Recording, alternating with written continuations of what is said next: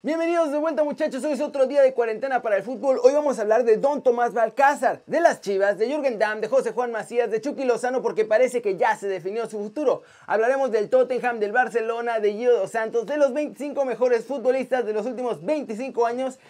De todo esto muchachos y mucho, pero mucho más, como ya lo saben en las Flash internacionales. Así que intro.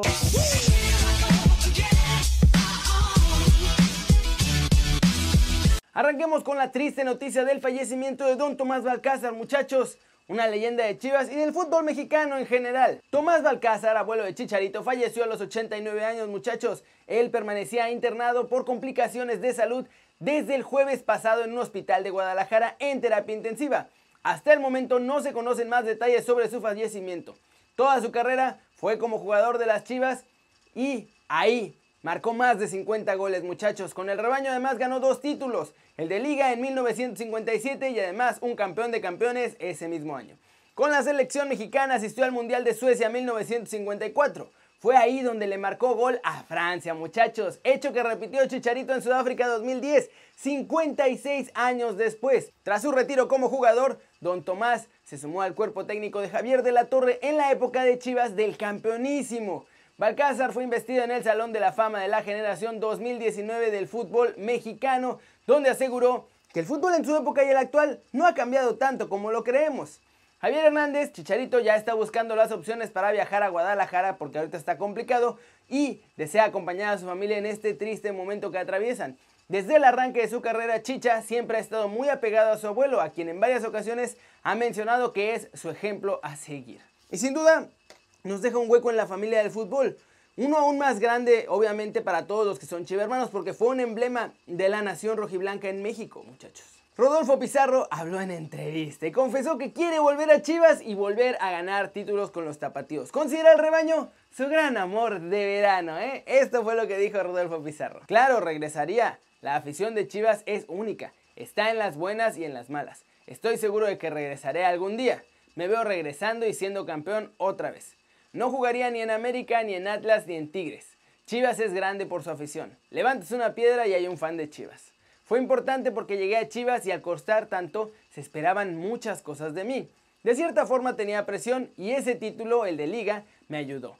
La realidad, cuando salí, es que a mí me avisaron que ya estaba vendido. Y la siguiente semana tenía una reunión con Higuera de Anda y Amauri. Yo tenía preparado lo que iba a decir y era que no me quería ir de Chivas. Solo me voy, pero sí es a Europa. Antes de que yo dijera todo, me dijeron que no estaba en planes y que no contaban conmigo. Me recomendaron irme a Monterrey porque no contaba en el equipo. Quedé en shock porque no entendí qué les hice para que me trataran así. A partir de ahí dije, si no quieren que esté en el equipo, no me voy a quedar a la fuerza. En Pachuca igual me tocó, me dijeron de la nada que me iba a ir. No voy a estar en un lugar donde no me quieren. Ya nunca más hablé con Amauri. Chivas fue un amor fugaz, fue como ese amor de verano, de secundaria pero es muy real. Fue muy poco lo que duré, pero me marcó y nunca lo voy a olvidar. Yo la verdad que a Europa quiero ir. Al equipo que me quiera llevar, me voy. Me gustaría en la Liga Española o en la Liga Italiana, pero al final a donde sea. ¿Cómo la ven muchachos? Así fue como salió Pizarro de Chivas. No se quería ir y su plan de irse a Europa pues sigue más vivo que nunca. Hay que ver si puede lograrlo porque ya pues, está grandecito. Y además a ver si también puede lograr ese mismo éxito que ha tenido en los otros equipos ahora con el Inter de Miami cuando vuelva a jugarse la MLS. Hablemos de José Juan Macías un poco y de Carlitos Salcedo muchachos, porque hablaron de irse a Europa y parece que a JJ ya le cayó el 20 de que se le va a complicar su salida este verano. Esto fue lo que dijeron tanto Macías como Salcedo. La intención de ir a otro continente existe, aunque ahora todo está parado. Por el momento no puedo pensar en eso. No puedo soñar con ir a Europa porque la actualidad es otra.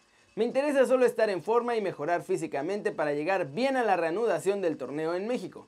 Hay que verle lo positivo a esto. Solo es una pausa por una razón. Yo sigo trabajando para alcanzar el sueño europeo. Europa vendrá después, estoy seguro. He llevado una carrera corta pero que está dando frutos. He hecho goles que nadie ha marcado en cuanto a cantidad y quiero seguir por el mismo camino porque no me fijo límites ni quiero perder la disciplina que lleva al éxito. Y Salcedo por su parte dijo lo siguiente muchachos. Yo no le digo no a ningún mercado, no solo el europeo, también a la MLS, a China, a Dubai. No le digo que no a ningún fútbol. Olympique de Marsella sí vino por mí, y si bien logré hablar con el técnico André Vilas Boas y sus auxiliares, al final no se dio de una u otra forma. Me gustó cómo se llamó y cómo se manejó. Mi agente estuvo atento a eso. Me enfoqué yo en lo deportivo como lo vengo haciendo y trabajando con él desde hace ya 6 años. ¿Cómo ven la cosa muchachos? Se complica para Macías por todo el tema pues, de esta enfermedad del murciélago. Salcedo también estuvo cerca de Francia. ¿Se acuerdan que les conté que estaba ya casi amarrado, pero al final no quiso decir qué pasó que no se logró cerrar ese fichaje? Que hubiera sido bueno para su carrera, ¿eh? Y ahora toca hablar de Chucky Lozano porque parece que por fin se decidió su futuro y se irá a la Premier League, muchachos. Esta semana ya se cocinaron todos los factores necesarios para poner así cada cosa en su lugar y que Chucky deje el Napoli. En primer lugar, el cuadro italiano confirmó que Gennaro Gattuso seguirá al frente de la plantilla. El 30 de abril vence la cláusula que lo puede liberar, pero el entrenador quiere cumplir todo su contrato, muchachos, hasta el 2021. Además, el dueño del equipo está feliz con los resultados que ha dado Gattuso, como ya sabemos. Chucky dijo, todo bien, pero si se queda Gattuso, yo me voy y se va a marchar el próximo mercado de fichajes. La cosa era ver a dónde, porque pues había varios interesados, pero no parecía haber ninguno que dijera, órale, ahí está la lana sobre la mesa para pagarlo. Eso cambió precisamente este fin de semana porque por fin Carlo Ancelotti dio el paso al frente y le ha pedido al Everton que fiche a Chucky Lozano junto con Alan, que también está en el Napoli. La idea de Carleto es que Moiskin salga ya sea vendido o en intercambio con el propio Napoli para hacer frente a lo que pide el equipo por Chucky y Alan en combo. Al Napoli le podría interesar esto porque además recibirían un jugador joven, rápido, delantero centro con proyección que entra en el esquema que tiene ahora el equipo. Eso sí, los Toffees están plantados y no piensan pagar más de 90 millones por el mexicano y su compañero, ya sea todo en cash o una parte en cash y la otra dando a Moiskin. Ancelotti conoce bien a estos dos jugadores y quiere tenerlos en Inglaterra. Everton sería entonces el primer equipo que sí va a poner la lana sobre la mesa para ya sacar a Chucky del infierno italiano, muchachos. ¿Cómo la ven? Ya está pedido. Ahora hay que ver si no llega otro club más vivo o con un poco más de lana a robarse a Chucky. Pero si no pasa nada raro, muchachos, creo que esencialmente veremos a Lozano de Toffee la próxima temporada en Inglaterra. Flash News, Jürgen Damm criticó el costo de los jugadores mexicanos y esto fue lo que dijo.